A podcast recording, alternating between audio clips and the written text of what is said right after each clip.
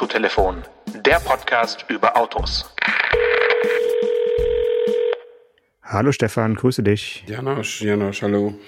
Ich möchte das heutige Autotelefon mit einer Entweder-Oder-Frage starten, mhm. statt eines Rätsels. Und zwar frage ich dich, lieber Stefan Anker, würdest du, wenn du Geld wie Sand am Meer hättest, lieber knapp 200 Dacia Jogger kaufen oder einen AMG One? das ist eine Frage, da muss ich zu lange drüber nachdenken, als dass das für die Hörer noch interessant sein könnte. Ich möchte was ergänzen. Also Dacia Jogger, volle Hütte. Ja? Ja, ja. Also sieben Sitzer, Top-Ausstattung, alles was geht. Ja, es ist, es ist, nee, es ist wirklich schwer zu sagen, weil man sich beides oder alle drei Absurditäten nicht wirklich vorstellen kann. A, einen AMG One zu fahren, über den wir gleich noch ein bisschen sprechen, oder B, 200 Autos vom selben Typ zu fahren, oder eben 3,2 Millionen Euro zur Verfügung zu haben, um sie für ein Auto auszugeben. 3,725 Oder 3,725, ja. Ähm, das ist äh, außerhalb meiner, meiner eigenen Vorstellungswelt. Und wahrscheinlich würde ich aus Übersichtlichkeitsgründen dann doch den einen Sportwagen kaufen. Okay, aber bei deinem Fahrprofil kommst du da ja in äh, Schwierigkeiten, die wir gleich noch besprechen ja. werden. Äh, lass uns gerne kurz trotzdem, bevor wir zu dem äh, ja, Hypercar AMG One äh, kommen, wirklich nochmal kurz mit dem anderen anfangen, mit dem Dacia Jogger. Den habe ich jetzt seit äh, einigen Tagen als Testwagen und bin damit auch schon äh, vom südlichen Rand Deutschlands in die Mitte Deutschlands gefahren, ins Herzen, ins grüne Herzen Deutschlands, wie Sie hier sagen, in, nach Thüringen. Mhm. Und äh, kann dir also schon so ein paar äh, ja, Langstreckeneindrücke äh, geben und auch mh, hm, was zum Kofferraum erzählen. Und ja, ich glaube, ich habe das Auto jetzt schon in den letzten drei Tagen ganz gut kennengelernt. Ähm, was ist es für ein Auto, der Dacia Jogger? Es ist ein Flachdach-Hochdach-Kombi, würde ich ihn mal nennen. Man könnte auch Kombi dazu sagen, oder? Ja, er, er ist ein bisschen höher als so ein, so ein normaler Kombi. Also dann ist er eher wie so ein, vielleicht wie so ein äh, Cross-Country äh, Volvo-Kombi. So mhm. könnte man ihn sich mhm. vorstellen. Mhm. Ich finde ja sowieso, dass der von schräg hinten durch die äh, Rückleuchten so ein bisschen von was von, von diesen Volvo-Kombis hat. Die sind irgendwie ganz ähnlich äh, von mhm. der Anmutung. Mhm. Das Auto ist auf jeden Fall sehr lang, finde ich. Also es äh, mhm. wirkt auch, wird, wirkt auch wirklich groß und äh, endet nicht. Es ist, glaube ich, tatsächlich nur irgendwie 4,55 Meter lang, aber es wirkt deutlich länger. Und ähm, man sieht ihm halt von außen nicht an, dass du drei Sitzreihen darin unterkriegen könntest. Ja, und die sind, sind, nee, die sind nicht serienmäßig drin. Die kann man, man kann den fünf- oder siebensitzig kaufen, ne? Du kannst den fünf- oder siebensitzig mhm. kaufen, ganz genau. Und ich habe tatsächlich die Sitze sechs und sieben hinten äh, direkt rausgebaut vor der Fahrt, einfach um mhm. den Kofferraum nutzen zu können, weil ich jetzt keine äh, Verwendung für die beiden Sitze hatte. Und da hatte ich mein erstes Positiverlebnis bei dem Auto. Dann es waren zwei Handgriffe und dann hast du einen zusammengeklappten Sitz in der Hand, der so leicht ist, also auf jeden Fall leichter als eine Kiste Sprudel. Mhm, mhm, und da hat man ja in den letzten Jahren durchaus andere Sitze in der Hand gehabt. Also das ist wirklich, war erfreulich, wie leicht sich die beiden Sitze am Ausbauen und äh, auch dann gleichzeitig haben wir eine, eine, Treppe hochtragen lassen. Also das ist wirklich äh, gut gemacht. Und jetzt ist der Kofferraum wirklich riesig. Also nicht ganz so hoch wie im Caddy, aber so von der Grundfläche, von der Breite, alles, was du da reinpacken kannst, äh, kann sich wirklich super sehen lassen. Mhm. Du wirst es nicht glauben, ich habe in meiner Verzweiflung den tatsächlich auch schon mal äh, konfiguriert.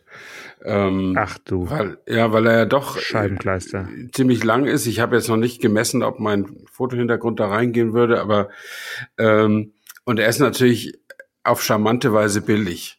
Das, das muss man schon sagen. Also wenn man da mit alles nimmt, wie der Brandenburger sagt, dann ist man unter 25.000 Euro. Ähm, was, was, hast, was hast du noch reingebaut? Weil ich habe jetzt hier den äh, in der Extreme-Ausstattung, also glaube ich, mhm. das ist die Top-Ausstattung. Ich habe noch ähm, das City-Paket, ich habe einen Navi, ich habe Sitzheizung, ich habe ein Ersatzrad und ich habe eine Metallic-Lackierung und lande bei 19.840. Wie kommst du da auf knapp 25? Mhm, also die Extreme-Ausstattung kostet schon 21 in, in der Basis äh, mit fünf Sitzen ähm, oder irgendwie 20, irgendwas mit einer zwei vorneweg. Ähm, und wenn du dann alle die ganze, außerdem gibt's noch ein weites Feld an Zubehörteilen, sowas wie Dachbox, Kühlbox, solche Geschichten. Die habe ich mir da auch alle noch rein rein, rein manövriert okay. in das Auto. Auf jeden Fall ist der natürlich unschlagbar billig, wie das ist ja das, das Geschäftsprinzip von Dacia und ähm, und macht dann schon irgendwie und ist ja auch einer der wenigen Dachas, die ganz flott aussehen irgendwie. Aber es ist, es wäre echt ein, es wäre schon ein Kulturwandel, wenn ich, wenn ich so ein Auto kaufen wollte. Aber wirklich alles andere ist entweder nicht verfügbar oder zu teuer oder den falschen Motor drin. Wobei der Dacia Jogger auch den falschen Motor drin hat, nämlich einen Benziner. Oder, um, um es noch schlimmer zu haben, einen, der mit auf Autogas läuft. Ähm, also das, wie ist denn so Drehmoment technisch? Also 200 Newtonmeter hat der Benziner. Ja, jetzt pass auf. Und mit dem, mit dem Autogas, mit dem LNG hat er 170 Newtonmeter. Das bedeutet, wenn du beschleunigst, fährt er rückwärts. Naja, so schlimm ist es auch wieder nicht. Aber der Motor ist schon auch auf jeden Fall ein Kasus Knaxus bei dem Auto für mich auf jeden Fall. Mhm. Denn ich würde mal so sagen, ähm, der Turbo kommt relativ plötzlich. Äh, und der äh, sorgt dafür, dass auf jeden Fall deine Mitfahrer ja schon häufiger mal mit dem Kopf nach vorne und nach hinten nicken und das bin ich nicht mehr gewohnt von Autos. Nee, äh, also der, der hat sein höchstes Drehmoment zwischen, glaube ich, so mit zwei neun und dreieinhalbtausend Umdrehungen und auch wirklich nur da. Also mhm. und das ist ja schon relativ viel so und das heißt, du drehst dann und drehst und dann kommt plötzlich der Punch und es geht vorwärts und wenn du dann vom Gas gehst, dann ist aber auch wieder äh, ja Verzögerung angesagt, so gefühlt zumindest. Also mhm. du musst einen sehr, sehr, sehr, sehr sanften Gasfuß haben, um dieses Auto komfortabel zu fahren. Alles andere allerdings ist extrem komfortabel einge eingestellt. Mhm. Also das Fahrwerk ist äh, wirklich komfortbetont, sage ich jetzt mal, aber jetzt nicht zu schwammig. Also ich bin davon echt angetan. Gerade hier in Thüringen gibt's ja noch viele historische Kopfsteinpflasterstraßen. Da äh, fährst du also im richtigen Tempo dann, dass es nicht brummt, also bisschen schneller als man sollte drüber, ja. kennst du ja. Und äh, ja, da, da scheppert nix, würde ich mal sagen. Und ähm, die Lenkung, ja, über die Lenkung müssen wir bei dem Auto wahrscheinlich gar nicht so reden. Zumindest müssen wir uns jetzt keine roten Jacken anziehen und so tun, als wären, wären wir von AMS. ähm, denn es ist eine Lenkung, die eben zur Richtungsänderung geeignet mhm. ist, aber auch zu sonst nichts anderem. Ja. Aber das werden Menschen, die in dem Auto sitzen und fahren, auch nicht merken. Ja. Mhm. Ja, das, das, das mag wohl sein. Also, ja, also ich, wir haben ja tatsächlich auch einen Renault und slash Dacia-Händler äh, in der Gegend und da wollte ich tatsächlich irgendwann mal vorbeifahren, um wenigstens mir mal vor, so vorurteilsfrei wie möglich das Auto mal anzusehen. Ähm, aber wie gesagt, ich bin, ich bin einigermaßen frustriert über die, über die Hochdachszene. Alles, was interessant ist, gibt's nicht in Langversion. Und äh, wenn du noch einen Diesel abstauben willst, musst du richtig viel Glück haben. Und, und wenn doch, dann ist es eben teuer. Also, ja. also schräg. Wir haben ja anfänglich kurz über den Preis philosophiert und da würde ich noch ganz kurz ergänzen. Hier liegt ein einlaminiertes äh, technische Datenblatt ja. im Handschuhfach und da steht tatsächlich noch ein äh, Fahrzeugpreis dieser Extreme-Ausstattung als Siebensitzer von 17.990 plus ein bisschen Sonderausstattung, wie vorhin gesagt. Mhm. Und äh, online ist aber, wie du gesagt hast, tatsächlich der äh, Preis jetzt auf 19.200 angehoben worden. Ja. Also da hat man wahrscheinlich dann doch auf den äh, steigenden Gebrauchtwagenpreismarkt äh, reagiert ja, und hat äh, um ja 1200 Euro den, den Grundpreis mal angehoben irgendwann in den letzten mhm. Wochen und die Dacia Presseabteilung äh, hat es noch nicht gemerkt und hat also noch die, alte Preisliste hier reingelegt. Äh, gut, dass, wir, dass wir darüber gesprochen haben, weil mhm. so kommt man dann doch auf jeden Fall über 20.000. Ja, ich ja. ich habe bisher allen Menschen erzählt, die ich damit getroffen habe, die sich sehr nach dem Auto erkundigen, muss man sagen. Äh, da habe ich erzählt, ja, kostet alles unter 20.000 und es ist ja wirklich beeindruckend. Das ist, sieht ja mhm. auch flott aus und ich würde gerne unsere Hörerinnen und Hörer damit beauftragen, nochmal die Stelle rauszusuchen, wo Stefan so über Dacia gelästert hat. Ja, genau. Äh, das wäre vielleicht mal so ein Jingle wert, den mal zu basteln, um an dem Tag, der ja nah vor uns liegt, an dem du dann einen Dacia äh, kaufst, dass wir den dann auf jeden Fall nochmal in Dauerschleife einspielen Ja, können. das müssen wir auch. Also der, das Zitat war, ein Dacia ist ein Auto für Angestellte und dass ich damit Nee, nicht nee, zum nee, Kunden fahren. Doch, das habe ich gesagt. Also, Dass ich, dass man mit einem Dacia genauso schlecht zum Kunden fahren kann wie mit einer S-Klasse. Also, Also du man hast ist nicht gesagt, falsch- Dacia ist ein Auto für Angestellte. Natürlich habe ich das gesagt. Ja, da war Das- noch ein bisschen was anderes mit dabei, glaube ich. Ja, ich habe vielleicht noch anderes gesagt, aber ich habe Ja. auch gesagt, Dacia ist ein Auto für Angestellte. Und das Ja, ist okay. auch so. Okay. Du kannst, du, also man kann ja auch im, im Auftritt äh, vor, vor Menschen, die Kunden werden sollen, kann man ja auch Fehler machen. Und äh, da, dazu gehört sicher auch die Wahl der falschen Kleidung oder des falschen Autos oder das, und dann kommt natürlich das eigene Verhalten auch noch dazu. Äh, da da gibt's ja mannigfache Fehlermöglichkeiten. Und ich glaube, dass ein zu karges Auto genauso falsch sein kann wie ein zu luxuriöses Auto, wenn, Ja, okay. man, wenn man loszieht. Aber, aber den Jogger in der Extreme-Ausstattung äh, in Terracotta Braun, wie, wie ich ihn jetzt Mhm. habe, also ich halte es eher für einen Kupfer-Orange-Metallikton, aber okay, Mhm. wenn es Terracotta Braun sein soll. mh, Damit bist du gut gekleidet, auf jeden Fall. Aber du magst ja eher schwarze Autos. Jetzt gucke ich noch kurz, wie ein Gibt's schwarz auch in. Schwarz. Gibt's in Schwarz. Perlmutt Sieht nicht schwarz schlecht aus, gibt's. Ja, also damit kannst du äh, auf jeden Fall vorfahren. Ja, ja, das geht schon. Cool. Nee, also ähm, hinten auch Ausstellfenster, also ganz hinten. Das heißt, Mhm. auch wenn du mal äh, Enkel äh, doch transportierst, hinten auf den Plätzen äh, 6 und 7, können die immerhin noch da ein bisschen atmen, ganz hinten. Das finde ich auch cool. Und ähm, alles in allem wirklich auch vom, vom Navi, vom, vom äh, Multimedia-System inzwischen äh, groß genug, um, um die Touchflächen richtig zu treffen und so, auch Mhm. CarPlay und alles dabei natürlich. Äh, also ich bin angetan, wie gesagt, die Motorisierung wäre jetzt nicht meine Favoritin, ja? aber es gibt halt keine andere. Eben, es gibt nur die. Und ich glaube, dieses, äh, wenn du diesen äh, Motor nimmst, der mit Autogas befüllt werden kann. Das ist der gleiche, ne? Ja. Genau, aber der ist dann nicht bivalent. Der, der kann dann nur mit Autogas, oder? Das glaube ich nicht. Ähm, so. Der hat garantiert auch noch einen äh, äh, Kraftstofftank, also auf jeden Fall, ja, ja. Hm. ja, ja. Aber das ja würde, vielleicht ist dann dieser dieses Einsetzen des Drehmoments, äh, das, das Schließen des Turbolochs nicht so spürbar, weil er einfach nicht, nicht mehr so nicht mehr so drückt. Aber äh, fahr ihn Hm. doch mal und ähm, dann können wir ja zu geeignetem Zeitpunkt nochmal noch mal drüber sprechen. Und ähm, vielleicht sollten wir tatsächlich jetzt die Kurve kriegen, um über ein Auto zu sprechen, was in den letzten Tagen, muss man sagen, äh, die Gemüter einiger solventer Kunden ähm, doch ein bisschen erhitzt hat. Äh, Mhm. Ich weiß nicht, ob du 2017, da warst du garantiert auch auf der IAA mit dabei. Ja, ja. Da wurde am Vorabend ähm, dieses Auto als Konzeptauto, als äh, AMG Project One auf die Mhm. Bühne gefahren von ähm, ja auch damals schon dem äh, Formel 1 Weltmeister. Mhm. Und ähm, ich weiß noch, dass Lewis Hamilton damals ausgestiegen ist und eine Insta-Story live oder irgendwie ein Video jedenfalls gemacht hat. Und anstatt sich mit Zetsche zu unterhalten, wie es im Skript stand, hat er also in sein Handy gesprochen. Und äh, das war so der erste Moment, wo ich dachte, okay, hier laufen gerade wirklich einige äh, Parallelwelten, weil der Protagonist spricht in sein Handy und dieser Zetsche wartet aufs Stichwort und äh, alles wird live gestreamt und äh, sitzen auch echte Menschen noch äh, in Form von Journalisten mit in der Halle. Das war schon ein, ein komischer Moment.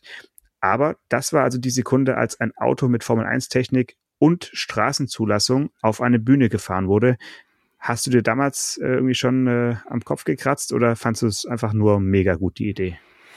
Ähm, ich war bei der Veranstaltung nicht dabei, sonst hätte ich mich jetzt daran erinnert, was du da sagst über den Hamilton. Ähm, aber wenn das 2017 im Herbst war, im September, dann war er zu der Zeit nicht Formel 1 Weltmeister, weil Nico Rosberg 2016 den Titel geholt hat und die 17. Saison war im September noch nicht vorbei, oder? Die, die enden Ja, mal okay, erst im aber- Winter, oder? Ja. Aber wie auch immer, ich will, das ist nur so eine kleine Erbsenzählerei von mir. Ich fand die Idee natürlich bestechend, ähm, habe aber damals schon nicht geglaubt, dass sie in, wie an, wie sie ankündigten, in zwei Jahren damit fer fertig sein würden. Anfang Und- 2019 sogar sollte der Genau. kommen. Und äh, das, also offensichtlich hatten sie gedacht, einen Formel 1 Antriebsstrang haben wir ja schon und wir bauen jetzt noch ein Auto mit äh, verdeckten Rädern drumrum und alles wird schön. Ähm, und dann haben sie wahrscheinlich, ähnlich wie damals die Volkswagen-Leute bei Bugatti, äh, festgestellt, dass die Mühen der Ebene äh, viele Überraschungen bereithalten, wenn man ein Auto so auslegen will, dass es zwar diese wahnsinnige Technik hat, aber jeden Tag zum Briefkasten oder um die Kinder zur Schule zu bringen, irgendwie benutzt werden können soll und auch darf. Also benutzt werden dürfen muss, oder wie soll man sagen. Jedenfalls muss der ja legal von, von Buxtehude nach Hamburg fahren dürfen und zurück. Äh, und das möglichst auch im Regen und äh, nachts und auf über Kopfsteinpflaster oder was weiß ich. Und er darf niemals zu viel Abgaswerte haben.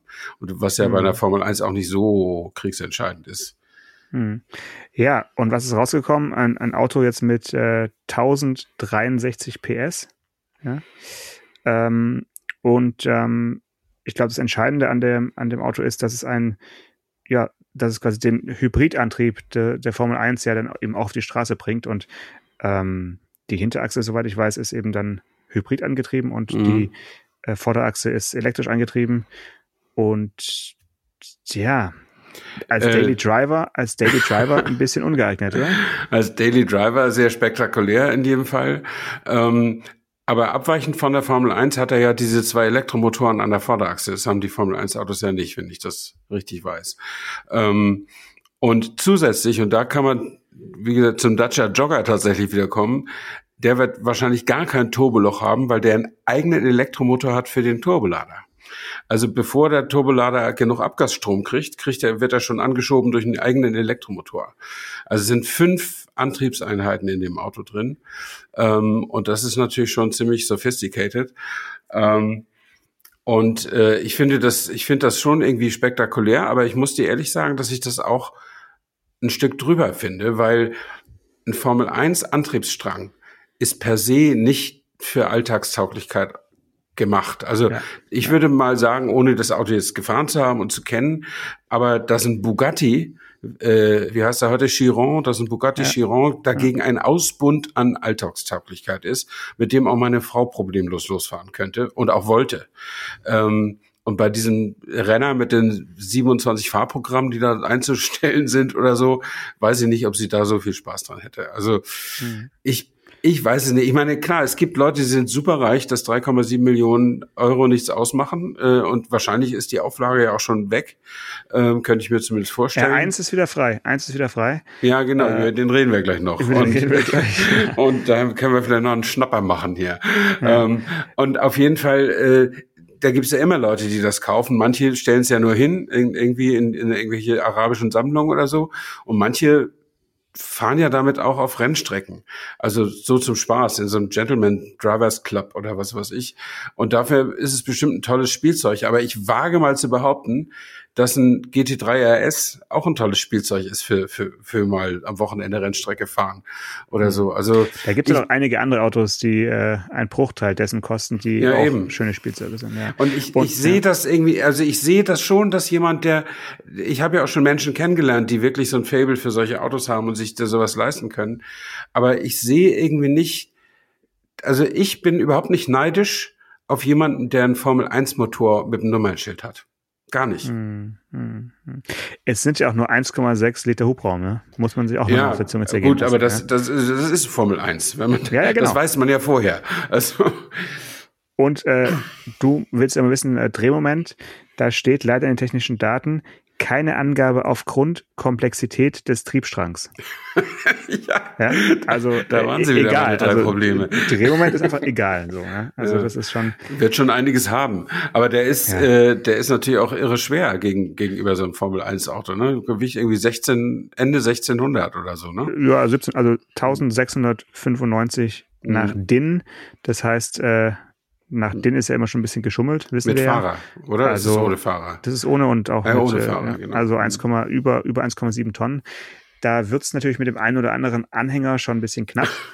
und ähm, ja, das ist, das ist einfach so. Und die, ich glaube, es waren geplant, 275 Stück zu bauen. Ob es wirklich so viel werden, weiß ich natürlich gar nicht. Das wird wahrscheinlich auch nicht kommuniziert von Mercedes.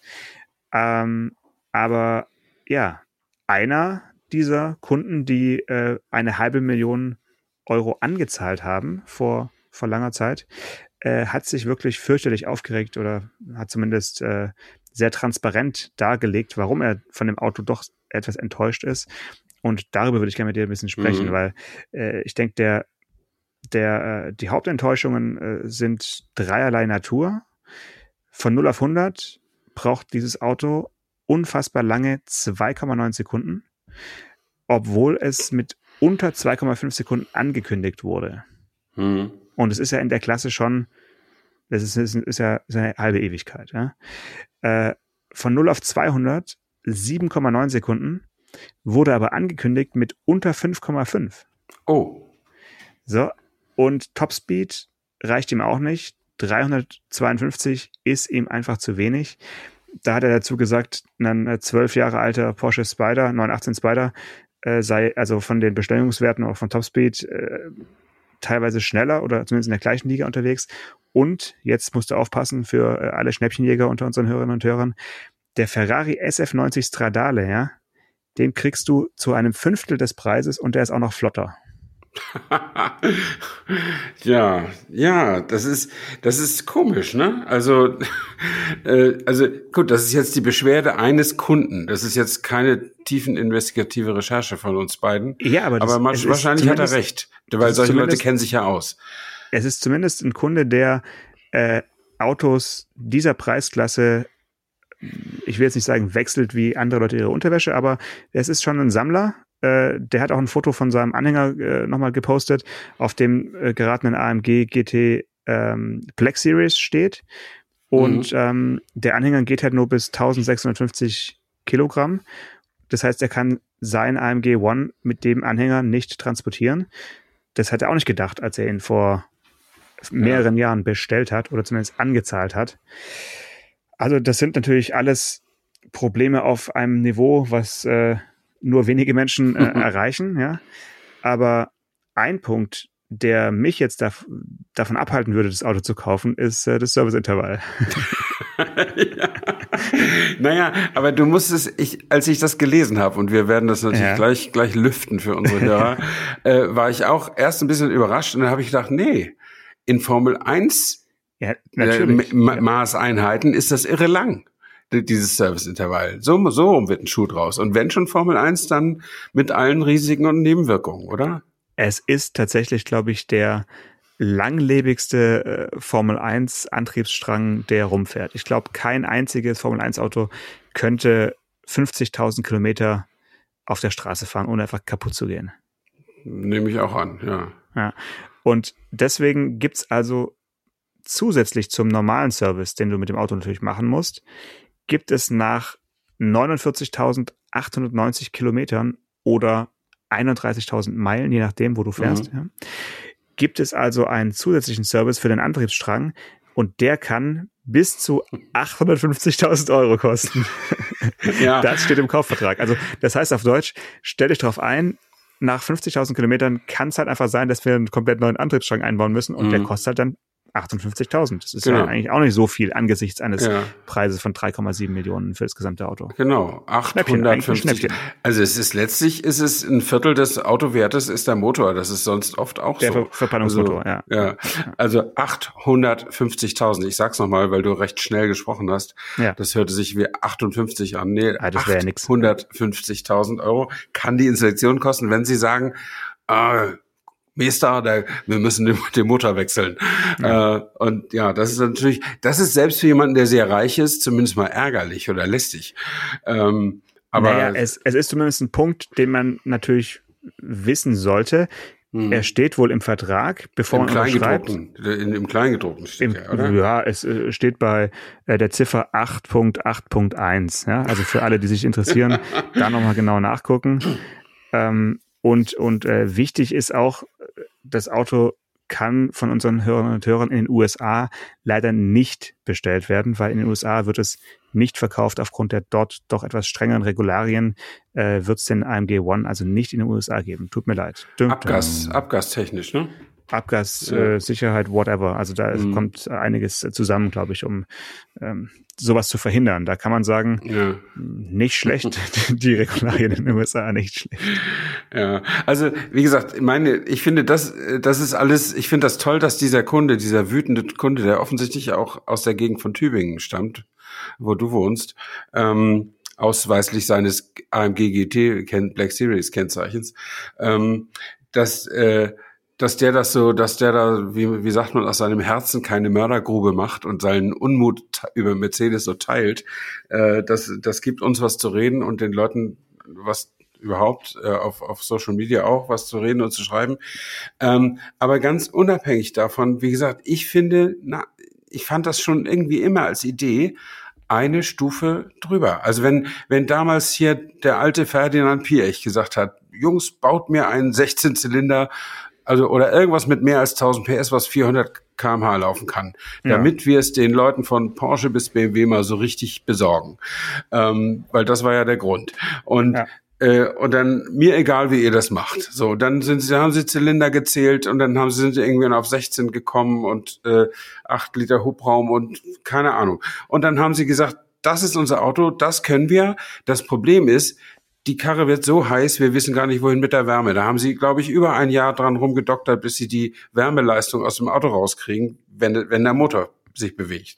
Ähm, und das haben sie dann irgendwie mit ganz viel Mühe und, und so geschafft. Und das Auto ist, obwohl es ein absolutes Überauto ist, trotzdem irgendwie ein ganz normales Auto geblieben. Also es sieht einigermaßen normal aus, wie man sich einen Sportwagen eben vorstellt. Es fährt völlig normal, wenn man jetzt nicht ständig Vollgas gibt. Ähm, und man kann damit einfach, man kann damit Umgang haben, sage ich mal so. Und wenn ich jetzt mir vorstelle, also es hat ja schon genug, äh, also dieser Antriebsstrang in dem AMG One, den stelle ich mir so glaubwürdig, wie es mit Nummernschild dran geht, vor wie eine richtiger Formel 1 Antriebsstrang. Sonst funktioniert ja die ganze Geschichte nicht. Und AMG war auch immer, immer schon sehr konsequent, was Sportlichkeit und so angeht. Und man sieht ja immer mal wieder irgendwelche Journalisten machen sich für eine schöne Geschichte, dürfen sie mal so ein Formel-1-Auto fahren. Meistens irgendwas Altes natürlich. Klar, und so keiner, so. ja. keiner kommt damit wirklich zurecht, weil es echt schwierig ist. Mhm. Also es gibt ein tolles YouTube-Video von diesem, äh, wie heißt der, von den drei, die die äh, äh, Top Gear gemacht haben. Jeremy Clarkson, oder? Ja, der, der Kleine von denen. Ach so, okay. äh, der, der ist in dem alten Wagen, dem alten Renault von Alonso ist der, glaube ich, mal rumgefahren. In Silverstone oder irgendwo. Und es hat lange gedauert, bis er, bis er, äh, bis er überhaupt sauber losfahren konnte. Ähm, und dann ist er einfach auch nicht schnell genug gewesen. Also, äh, und er war, er war echt froh, dass er das irgendwie überstanden hatte. So, hab, so einen Eindruck macht er. Und wenn dieses Auto annähernd auch so zickig ist, ja, was soll ich denn damit zwischen Hamburg und München? Auch wenn die mhm. Autobahn frei ist. Also, ich weiß nicht. Ich weiß nicht. Ja. Oder so, so, so ein Rosberg. Ich meine, toll, der hat ihn ja bestellt, ne? Und für den passt das natürlich auch. Er ist mit dem Laden selbst Formel 1 Weltmeister geworden. Offensichtlich hat er immer noch so viel Geld, dass er so, das ausgeben kann, weil ich glaube nicht, dass er noch großen Rabatt da kriegt. Ähm, und äh, aber er wohnt in Monaco. Was will der denn damit? Ja gut, der erreicht wenigstens nicht die 50.000 Kilometer wahrscheinlich. ja, genau. Das kann das wäre das wär meine nächste Frage. Also wie wie viele Menschen oder wie viele Kunden dieses Autos erreichen denn überhaupt diese Kilometerzahl? Das ja, ist halt viele nicht. Also viele nicht. Das die, äh, wahrscheinlich keiner. Also als der als Bugatti noch den Veyron hatte, also das erste Modell der Neuzeit, da haben die ja viele viele, viele Zahlen zusammengetragen zur Erheiterung der Journalisten und ich fand das auch mal ganz gut. Und eine dieser Messwerte war, der durchschnittliche Bugatti Veyron fährt 1800 Kilometer im Jahr. Das liegt daran, dass der durchschnittliche Bugatti-Besitzer fast 40 Autos hat. Und das ist ja eine logistische Herausforderung, wann fahre ich was. Das heißt, jedes meiner Autos fährt maximal, weiß nicht, eben diese 2000 Kilometer im Jahr, wenn überhaupt. Äh, und deswegen glaube ich, kann jemand, der so ein Auto hat, das spart sich ja auch keiner vom Munde ab, sondern AMG One, sondern das ist ja auch ein Teil der Sammlung, ist wahrscheinlich auch sehr realistisch zu schätzen, dass die wenigsten damit mehr als 3000 Kilometer im Jahr fahren. Und dann kommst du immerhin 17 Jahre, bis du bei 51.000 bist. So, und dann ist doch eigentlich fair. ja, und dann kannst du nochmal 850 nachlegen. Wenn dann, wenn dann der, der, der Preis äh, von zwei, 2022 garantiert ist und es nicht irgendwie erhöht wird. Ja, die Inflation, die Inflation. Inflationsbereinigt, dann ist es doch eigentlich ein Schnäppchen. Also von dem her, äh, ja. zückt die Kugelschreiber und äh, lauft zu eurem äh, örtlichen AMG-Händler und mhm. fragt nach nach äh, Rückläufern, nach ja. ähm, Leasing-Rückläufern. Genau. Also ich habe ich habe mal einen Menschen kennengelernt, der nicht so solche Autos fährt. Ich habe also er fährt viele viele große Sportwagen und aber ich habe ihn gefragt, ob er auch einen Bugatti hat, weil er mir sehr einen eindrucksvollen rhetorischen Einblick in seine äh, Garage gewährt hatte und er sagte, nee, Bugatti nicht. Also nehme ich an, für AMG One ist er, will er auch nicht oder kann er nicht, weiß ich jetzt mhm. nicht. Und ähm, der hat aber auch knapp an die 40 Wagen. Also und nicht Oldtimer, sondern alles neue Sportwagen. Ähm, und der hat mir erzählt, da war, als wir uns kennenlernten, war der in einer Phase, wo er diesen AMG sich bestellt hat. Das ist dieses, ich weiß den Namen nicht, es ist auch so ein Hypercar, äh, wo, wo, wo zwei Leute vorne sitzen unter so einer Plexiglaskuppel sozusagen. Also gar keine richtige Fahrgastzelle, äh, aber auch ein bisschen mehr als eine Windschutzscheibe. Jedenfalls kostete der Wagen auch irgendwie so, weiß nicht, 900.000 Euro oder sehr, sehr teuer. Meinst du und, McLaren oder meinst nee, du? Nee, nee, Aston Martin. Und, Ach, Aston Martin, weil das gerade AMG gesagt, okay. Aston ach so, Martin. nee, Aston ja, Martin, ja. ja. Okay. Und, ähm, und da erzählte er mir, der war serienmäßig halt in Sichtcarbon, also so grau, grau-schwarz gemischt so. Und er hätte den aber gerne in dunkelblau gehabt, aber auch Sichtcarbon. Ähm, und das konnten sie für ihn machen. Für den einzigartigen Aufpreis von 160.000 Euro. Okay, und äh, das hat er offensichtlich bestellt. So habe ich die Geschichte jedenfalls verstanden und war, da war ich auch sehr beeindruckt, wie man sein Geld äh, so schnell loswerden kann. In Blau anlegen kann, ja. Und genau, einmal, ein, einmal Blau für 160.000, aber eine, eine Durchsicht für 850.000 ist natürlich noch eine Zahn schärfer. Wobei man natürlich sagen muss, äh, ist ja mehr als eine Durchsicht, ist ja dann der Motorwechsel. Der, der würde mich bei meinem Berlingo und dich bei deinem Caddy ja auch umbringen, wenn, wenn wir jetzt einen Motorwechsel zu bezahlen hätten. Aber eben. so in Relation halt, ne? Also, das, ja, eine schräge Geschichte und äh, ist das jetzt ein, ein Zeichen für die Verderbtheit der westlichen Welt oder ist es eher ein Beweis für die, für die Kreativität und Leistungsfähigkeit von freien Gesellschaften? Das wird, Schwäb werden wir ich sehen. Ich würde sagen, ist eine Auszeichnung oder der schwäbischen Tüftler, wo, wobei man ja. sagen muss, es ist ja auch viel in, in England. Ähm, ja, ja, beim äh, Motorsport, äh, bei Formel 1 Team, genau. genau, mhm. genau. Okay, ähm, Cut und wir reden über ein Auto, das ab äh, 37.220 Euro kostet. Das äh, auch gerne ein Racer wäre, aber natürlich nicht mit den Leistungsdaten eines AMG One mithalten kann. Und zwar äh, hatte ich vor einigen Wochen für 14 Tage einen Cupra Born als Testwagen. Um, muss man vielleicht kurz erklären, Cupra Born hätte eigentlich mal als Seat L-Born das Licht der Welt erblicken sollen, äh, als äh, Seat-Variante des VW ID3 äh, wurde dann aus unerfindlichen Gründen aber nicht als Seat präsentiert, sondern plötzlich stand er in Genf als, als Cupra, Born ohne L. Und ja, fährt jetzt seitdem so ein bisschen als verschärfte Variante des äh, VW ID3 durch die Gegend. Mhm. Hast du schon mal einen in echt gesehen im äh, Berliner Umfeld oder äh, siehst du überall nur ID3s rumfahren? Also ich sehe ähm, mehr Cupras, als äh, ich erwartet hatte. Das mag Aber keine Borns, oder? Aber ich sehe, habe noch keinen Born gesehen, ja. genau. Ja, ja. Äh, magst du Bornsenf? Bornsenf? Bornsenf. Also der Thüringer ist ja Bornsenf auf seiner Wurst. Äh, Thüringer Senf, äh, der heißt, wie gesagt, Bornsenf. So. Und äh, also hier in, in, Thüringen müsste der Cupra Born eigentlich sehr gut ankommen. Ähm, aber da sind wir schon beim, beim wichtigen Thema, denn so richtig scharf ist er halt nicht mit seinen 204 PS und 150 kW, äh, trotz Heckantriebs. Ich weiß, es gibt auch noch eine bisschen stärkere Version mit 170 kW, 231 PS, aber es ist halt alles in allem doch kein äh, Rennwagen oder kein, kein Auto, was jetzt der, ja, dem, dem Selbstverständnis von, von Cupra irgendwie entspricht. Ähm, das, äh, verstehe ich nicht so ganz, äh, warum man das, warum man das gemacht hat. Ähm, findest du, es passt trotzdem zur Marke oder ist es für dich auch irgendwie schwer verständlich? Ich lasse hier gerade mal den, den, den Imagefilm ablaufen von Seat slash Cupra. Ja gut, äh, und da ist er sehr, sehr schnell. Ja, okay. äh, ja aber meine Güte, da, wir haben ja schon immer Autos im 150 bis 250 PS äh, Umfeld gehabt, die als besonders sportlich positioniert werden. Und äh, das hat ja mit dem Golf GTI sozusagen angefangen. Der ist ja aus, ja, Sicht, eines, aus, ein, aus Sicht eines AMG One auch nicht sportlich. Aber äh, so der, der Sport, das Sportmodell, das die Sportlimousine des kleinen Mannes ist es halt, ja. Und äh, ja, warum soll der, äh, aber wenn der Cupra auf ID3 basiert, dann ist er, also, weiß nicht, wie sportlich ist der ID3 beim Fahren? Nicht besonders, oder? So ist es. Also es ist halt genau das gleiche Auto. Es mhm. äh, ist halt auch schwer.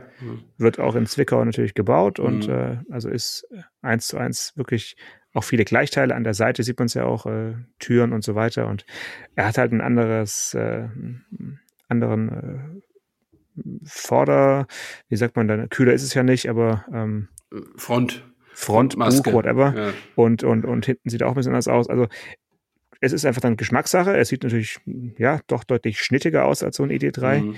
Äh, und auch innen ist er ein bisschen anders gemacht. Also ich finde ihn, ich würde jetzt, ich will jetzt nicht falsch verstanden werden. Es ist ein gelungenes Auto.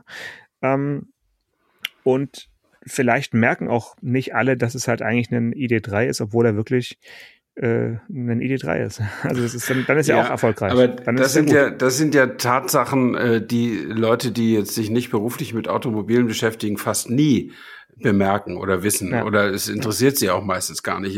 Ich würde sagen, wenn du durch Tübingen, äh, durch die Fußgängerzone, wenn ihr da eine habt, wenn du da gehst und fragst, äh, welche Marken gehören zum VW-Konzern, wirst du äh, außer Audi wahrscheinlich viel hören und äh, oder vielleicht noch Porsche, weil es da in, in, der Nähe ist. Ähm, und und wenn du wenn du gestützt fragst, also ist Seat Teil des VW-Konzerns, wirst du auch keine mehr als 40 Prozent Zustimmung haben. Ja. Würde ich mal so denken. Also insofern glaube ich, da, da wäre ich jetzt als, als Vermarktungsstratege eines solchen Mehrmarkenkonzerns völlig schmerzfrei äh, und würde all meine Technik so weit wie möglich ausrollen. Das macht, was die ja auch machen. Also äh, viele Leute interessiert es gar nicht. Ja. Und sie machen es ja wirklich erfolgreich. Also die, ja. die Zahlen sind ja wirklich äh, sensationell von, von Cupra. Und jetzt, während wir aufnehmen, wir nehmen jetzt heute Dienstagabend auf, also die Sendung ist wirklich äh, die ist noch frisch. warm.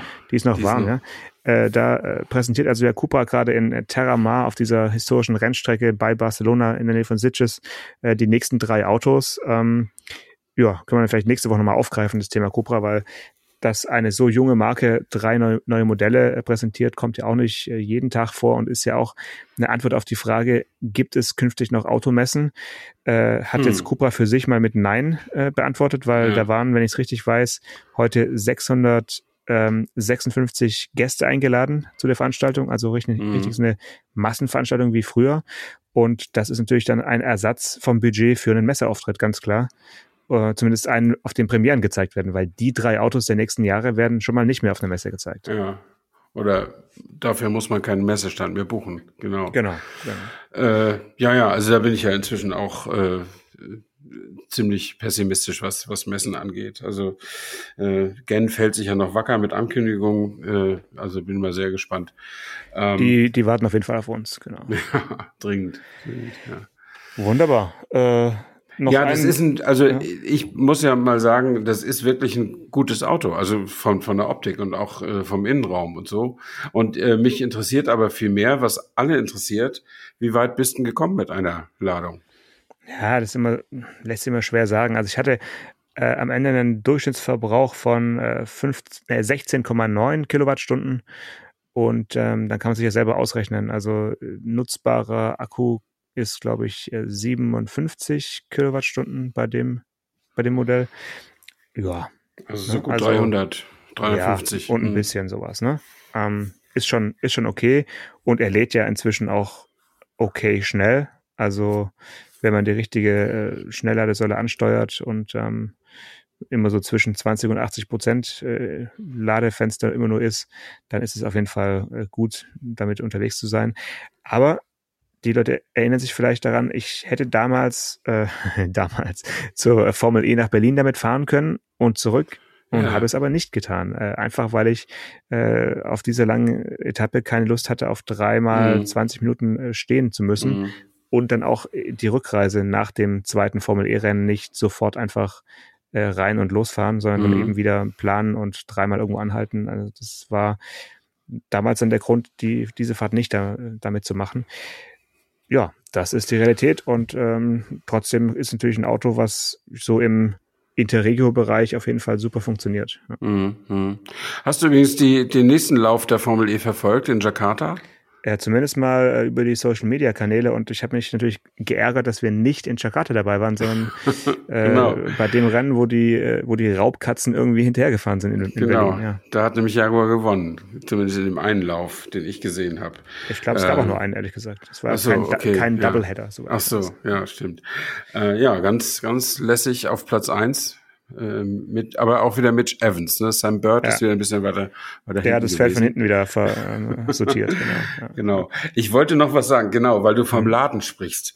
Äh, das ist, fand ich auch eine sehr lustige, sehr lustige Beobachtung hier. Ich habe zur Vorbereitung des Gesprächs nochmal eben die Berichterstattung in Automotorsport gelesen über den AMG One. Und da wurde auch dran abgehoben darauf, dass der ja schnell laden kann mit 800 Volt Technik. Ähm, und dann wird so ein, haben sie so einen kleinen Einschub gemacht wie der, wie der Hyundai Ioniq 5 und der Porsche Taycan. Und da kaufst du also ein dreieinhalb Millionen Euro Auto und musst dich dann mit dem Hyundai vergleichen lassen.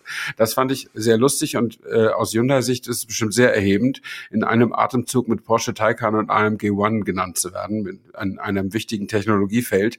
Äh, und äh, das fand ich ganz gut und es zeigt, glaube ich, dass es dringend nötig ist, dass eine weitere Volumenmarke auf die Idee kommt, das Auto schneller laden zu lassen. Das werden wir auf jeden Fall demnächst erleben, da bin ich mir sicher, ja. ja. Gut.